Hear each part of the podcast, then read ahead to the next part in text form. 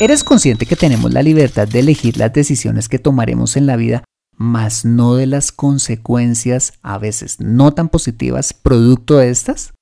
Bueno, pues acompáñame en este episodio donde veremos tres aspectos de nuestra vida donde esto nos puede pasar y sobre todo lo que podemos hacer para cambiar a nuestro favor el curso de la historia. Empezamos.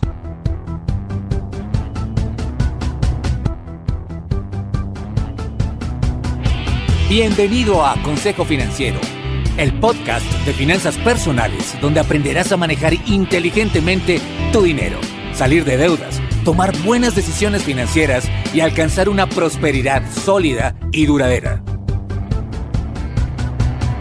Consejo Financiero son finanzas personales prácticas para gente como tú que desean transformar su futuro financiero. Bienvenido a bordo.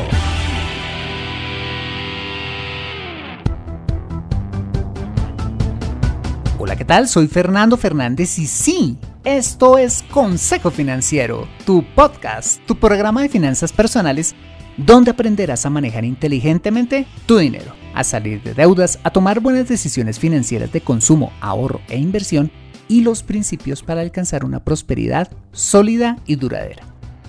Como sabes, tener educación financiera es un aspecto esencial para alcanzar tus objetivos de vida, pues aunque tu profesión o área de conocimiento no sean las finanzas, todo lo que hagas en la vida involucrará dinero, por lo que necesitarás saber administrarlo inteligentemente para alcanzar cada una de tus metas financieras.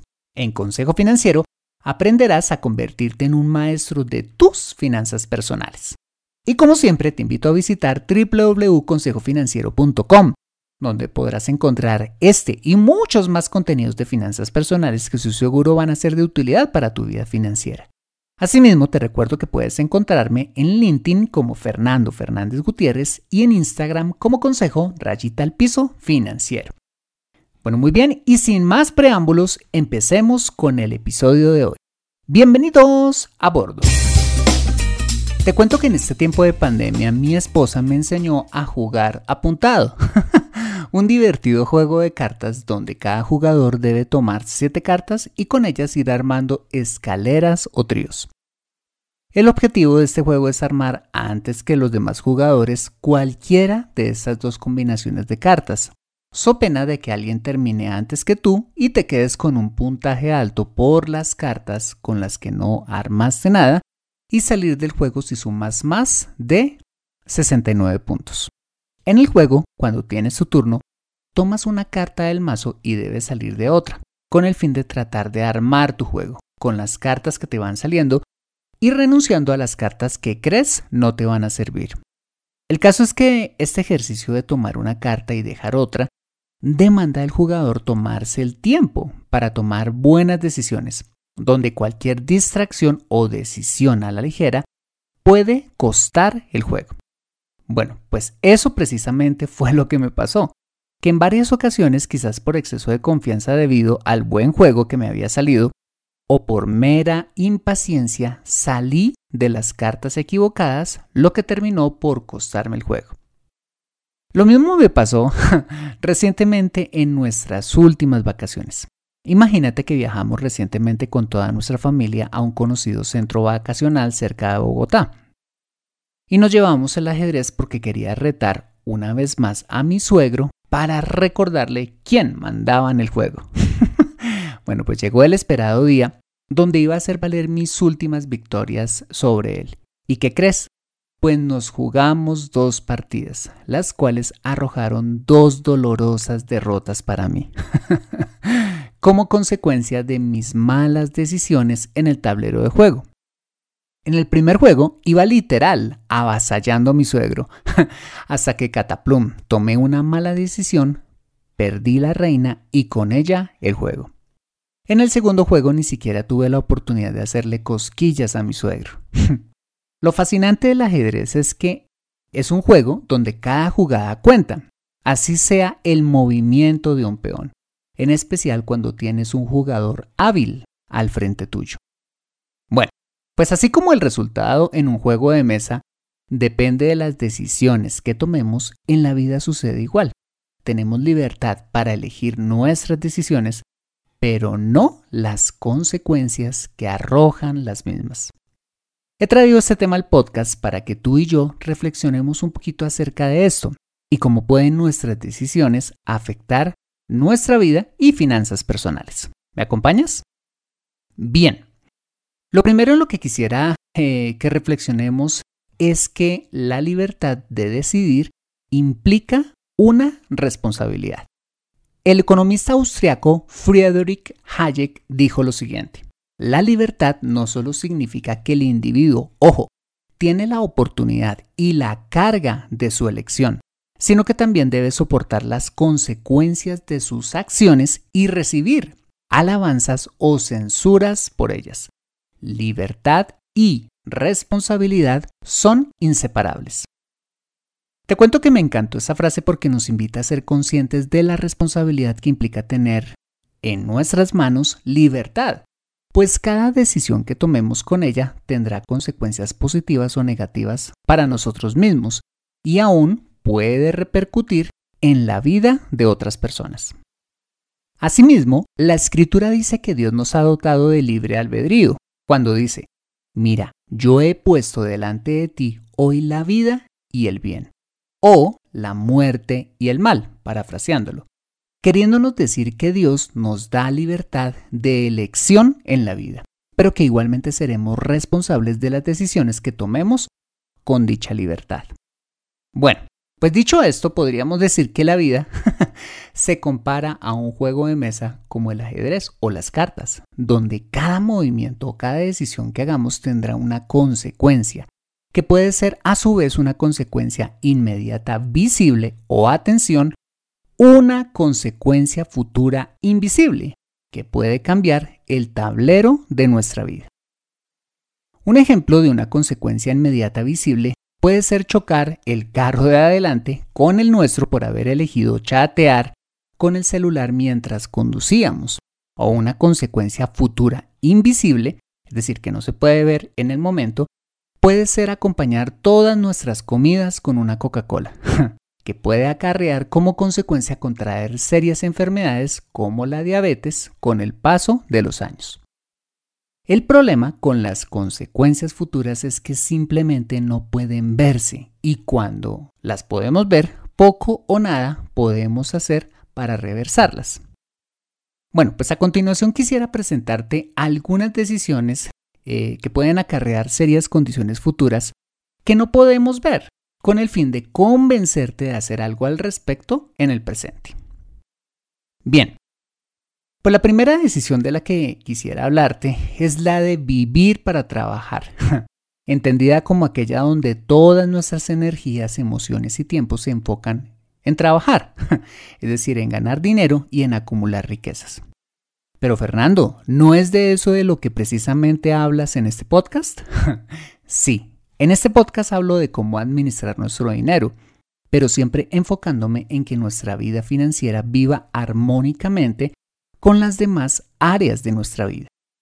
Y vuelvo a tocar este punto del vivir para trabajar, ya lo había hecho en otro episodio de este podcast, porque veo espejos de ello con frecuencia en la vida de otras personas y me parece responsable por quienes escuchan este podcast recordárselo y de paso recordármelo a mí mismo.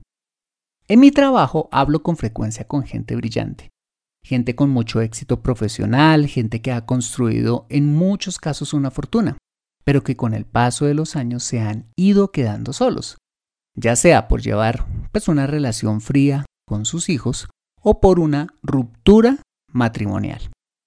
A veces le damos un mayor peso a nuestras ambiciones eh, profesionales, a cumplir las metas que nos pone una organización o al dinero que nos vamos a ganar, a expensas de pasar tiempo de calidad con nuestra familia. Una cosa es trabajar de lunes a domingo porque hay una necesidad extrema financieramente hablando en casa. Otra es cuando nuestro, nuestro trabajo se convierte en lo más importante de nuestra vida, incluso sobre los que más amamos. Te pregunto, ¿de qué servirá tener abundancia financiera si no tenemos con quién disfrutarla? Mira, creo que debemos ser sabios y saber en qué momento parar Y quizás si eres empresario, eh, llegar a decir, hasta aquí hago crecer mi negocio. O contratar a alguien más para dirigirlo. O si estás en el mundo corporativo, quizás no debas aceptar una nueva promoción o aún renunciar para volverte emprendedor y recuperar ese tiempo libre valioso para dedicarle más tiempo a los que finalmente van a acompañarte el resto de tu vida y llenar, pues con ellos, realmente tu vida de felicidad y satisfacción. En mi caso, me hubiera gustado tener más tiempo a mi padre en casa, poderlo conocer más, poder haber jugado con él, mm, poder haberle contado mis temores, mis victorias o mis luchas. Pero desafortunadamente no fue así, porque viajaba mucho y cuando yo ya era un adolescente y quise acercarme a él, y creo que él a mí, había una barrera, simplemente porque no sabíamos cómo acercarnos, ya que no habíamos construido una relación estrecha eh, desde mis primeros años y pues eh, desafortunadamente Dios se los llevó tiempo después. Mira, no prives a los que te aman de disfrutarte, de tocarte, de tenerte en casa, de reírse contigo. No por trabajo, por favor. El tiempo pasa y las consecuencias en la relación con ellos pueden ser irreversibles. Así es que te invito a tomar hoy la decisión de equilibrar tu vida. Creo que tú y yo nos lo agradeceremos en el futuro. Acompáñame después de ese mensaje, donde veremos las dos siguientes decisiones que pueden acarrear consecuencias no tan positivas para nuestra vida. Regresamos en breve. Me siento atascada en mi vida financiera y no sé por dónde empezar. Quiero ahorrar para la universidad de mis hijos, pero no sé dónde hacerlo. Me gustaría invertir en fondos de inversión, pero no sé dónde ni cómo. Deseo tener un seguro de vida, pero no entiendo del tema. Quisiera planear mi jubilación pero no tengo quien me asesore. Si vives en Colombia y este es tu caso, no te preocupes, ve a www.consejofinanciero.com slash asesoría guion al medio financiera y solicita la asesoría que requieres en forma personalizada. Consejo Financiero, mejor educación financiera, mejores decisiones. Regresamos a Consejo Financiero. En la primera parte de este episodio vimos que la vida es como un juego de mesa donde cada decisión que tomemos tendrá consecuencias positivas o negativas y que la primera decisión eh, que vimos que no arrojará consecuencias tan positivas para nuestra vida es vivir para trabajar, es decir, que el trabajo se convierta en el centro de nuestra vida eh, a expensas de lo más importante de nuestra vida, las relaciones con los que más amamos. Ok, la segunda decisión que puede tener consecuencias invisibles en el presente es no cuidar nuestra salud. Sé que de esto ya he hablado muchas veces en el podcast, pero me siento responsable de insistir al ver el inmenso valor de tener una buena salud y la poca conciencia al respecto que veo en mucha gente. Cuando era niño no entendía por qué la gente mayor me decía, coma lo que quiera cuando pueda, pues va a llegar una edad en la que uno ya no puede comer nada. Y en mi mente infantil, pues yo entendía que volverse viejito era sinónimo de enfermarse. Entonces, pues había que aprovechar la juventud para comer lo que a uno le diera la gana, mientras llegaba, pues, la edad madura. y ahora que lo pienso, creo que eso precisamente era lo que ellos querían decirme. Pero cuánta ignorancia veo ahora que habían esas palabras, con el perdón de las personas mayores que me dijeron eso. ¿Y por qué lo digo? Porque hoy en día todos sabemos que si comemos responsablemente desde jóvenes, podremos disfrutar de comer lo que queramos, también responsablemente durante el resto de nuestra vida. ¿Por qué esas personas mayores no podían comer lo que les antojara? Fácil, porque comieron tan irresponsablemente durante su juventud que su cuerpo enfermó, generándoles problemas cardiovasculares, de obesidad o la pandemia moderna, la diabetes y todas las enfermedades relacionadas con el consumo irresponsable de azúcar y de productos industrializados. Mira, es increíble nuestra falta de conocimiento a la hora de alimentarnos.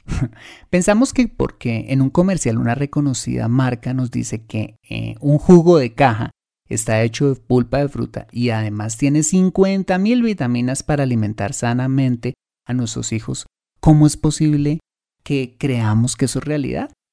Mira, si vemos la tabla nutricional que afortunadamente deben tener por ley esos productos, podremos encontrar en muchos casos que el famoso porcentaje de fruta, fibra o vitaminas no supera el 10% del contenido del producto y que el resto es agua con azúcar con además edulcorantes y conservantes artificiales.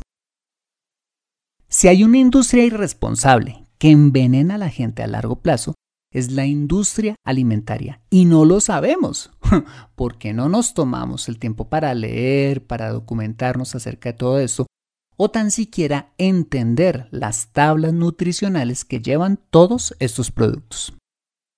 A la gente le encanta la Coca-Cola, los embutidos, las gaseosas, los alimentos procesados, mmm, las comidas rápidas y las cosas de paquete que saben delicioso. Sabores que, por cierto, en la mayoría de los casos no son reales.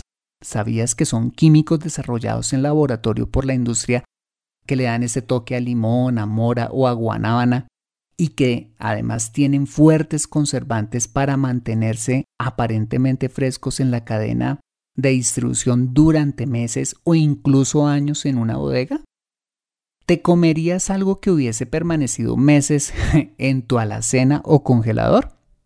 Bueno, pues cuando te comes un embutido o algo de paquete o cualquiera de estas cosas, estás haciendo exactamente eso. Hace poco vimos con mi esposa un hombre bastante gordito, atravesando con bastante dificultad la calle con una Coca-Cola en la mano. ¿Qué estará pensando, o más bien, qué estará pasando por la mente de este hombre? ¿Es que acaso no se dará cuenta de lo que está haciendo? Por eso es que mucho antes del COVID ya había una pandemia global que mataba a muchas más personas que el coronavirus a causa de nuestros pésimos hábitos de alimentación. ¿Sabes cuánto? 41 millones de personas ya morían cada año, que equivalía al 71% de las muertes en el mundo a través de enfermedades cardiovasculares, el cáncer y la diabetes. Todo por nuestros malos hábitos alimenticios y el sedentarismo. Mi invitación es que tomes la decisión de comer responsablemente, pues aunque no soy nutricionista, las estadísticas pronostican claramente consecuencias no tan chéveres para tu salud, que en muchos casos pueden ser irreversibles. Bueno, ¿y a qué me refiero por comer responsablemente? Fácil, come alimentos reales, es decir, carnes, verduras, cereales, frutas o cualquier otro tipo de alimento que no haya pasado por una fábrica en lo más mínimo y complementalo con actividad física regular. El doctor Carlos Caramillo, autor del libro El milagro metabólico, enseña esto y muchísimas cosas más y recomienda especialmente que cada plato de cada una de nuestras comidas tengo una proporción de 75% de vegetales y el resto en proteínas, grasas saludables y otros carbohidratos. Y entonces jamás de los jamases podrás volverte a comer una deliciosa hamburguesa, disfrutarte un helado o tomarte un refresco. Según el doctor Jaramillo, no hay problema en que lo hagas, siempre y cuando sea la excepción y no la regla. Así es que te invito a cambiar esa decisión de no cuidar tu salud con lo que comes, por favor, que puede traer consecuencias eh, invisibles en el presente con repercusión en tu futuro. Como lo dijo Hipócrates, que tu alimento sea tu medicina y tu medicina tu alimento. Si quieres saber más de este tema, te recomiendo comprarte El Milagro Metabólico, un libro absolutamente fascinante y revelador. Bueno, y finalmente no podía faltar en este episodio el tema financiero, con la tercera decisión que sin duda tiene consecuencias invisibles en el presente, pero que sin duda verás en el futuro. Desafortunadamente irreversibles, a menos que se tomen los correctivos necesarios a tiempo, y es no ahorrar para el retiro. Como asesor financiero te puedo decir que hay una apatía generalizada en la gente en pensar en su pensión. Creyendo equivocadamente que ese es un tema para la gente mayor y que habrá un momento en muchos años para pensar en eso. Mira, nada más equivocado que pensar así. ¿Por qué? porque la pensión es algo que se empieza a construir idealmente desde jóvenes, pues el capital que tenemos que construir para mantener nuestro nivel de vida es gigantesco, por lo que nos toca empezar a ahorrar desde ya. ¿Y por qué es ideal empezar lo más joven que se pueda? Muy fácil, porque el esfuerzo financiero que tendremos que hacer cada mes será menor que si arrancáramos a hacer la tarea a los 30 o a los 40 años. Veámoslo con un ejemplo. Supongamos que tres personas, Jimena de 20 años, Felipe de 30 y Camilo de 40, quieren pensionarse los tres a la misma edad, es decir, a los 60 años, con una pensión de 1.500 dólares mensuales mm, que les alcance hasta los 80 años. Una pensión bastante decente en cualquiera de nuestros países. Ahora supongamos que los tres empiezan a ahorrar en el mismo fondo de pensiones, que les da digamos una rentabilidad del 8% anual. La pregunta es, ¿cuánto tendría que ahorrar cada uno para alcanzar la misma meta? Bueno, pues te cuento los resultados. Jimena, quien tiene 20 años y 40 para ahorrar, solo debe ahorrar, ¿sabes cuánto? 57 dolaritos mensuales. Felipe, quien tiene 30 años y 30 para ahorrar, ya se le pone un poquito la cosa más difícil, pero aún alcanzable, pues debe ahorrar 130 dólares mensuales. Y Camilo, quien le paró bolas al tema un poco tarde, a sus 40 añitos, y pues por ello solamente tiene 20 años para ahorrar, tiene que ahorrar 322 dólares mensuales si quiere pensionarse con los 1.500 dólares de meta. Te dejo en las notas de este programa el enlace que lleva al simulador con el que realicé estos cálculos. ¿Ves ahora por qué la pensión es algo que debemos construir lo más jóvenes que podamos? El problema es que no nos gusta ahorrar para el retiro, porque lo vemos como un tema del cual lo vemos lejos y pues nos ocuparemos más tarde, prefiriendo gastarnos ese dinero ya, que bien podríamos ahorrar para nuestra pensión y tener tranquilidad en el futuro. Bueno, Fernando, ¿y entonces vamos a dejar de comer para ahorrar para la pensión?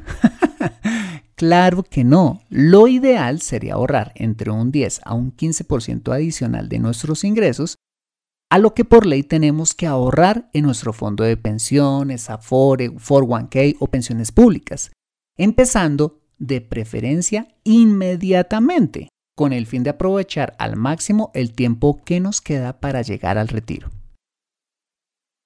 Mira, no he visto a la primera persona mayor sin pensión o con una pensión minúscula que no esté arrepentida de no haber decidido haber empezado a ahorrar desde joven para su retiro, ni a la primera persona con una muy buena pensión arrepentida de haber hecho el pequeño esfuerzo de ahorrar cada mes durante los años productivos de su vida un porcentaje de sus ingresos. Todos sin excepción tenemos una responsabilidad con nuestro yo adulto mayor del futuro y es hoy cuando construimos cómo queremos vivir en nuestros años dorados, o con tranquilidad o con angustia. No ahorrar para el retiro tiene consecuencias invisibles en el presente que van a ser muy dolorosas en el futuro.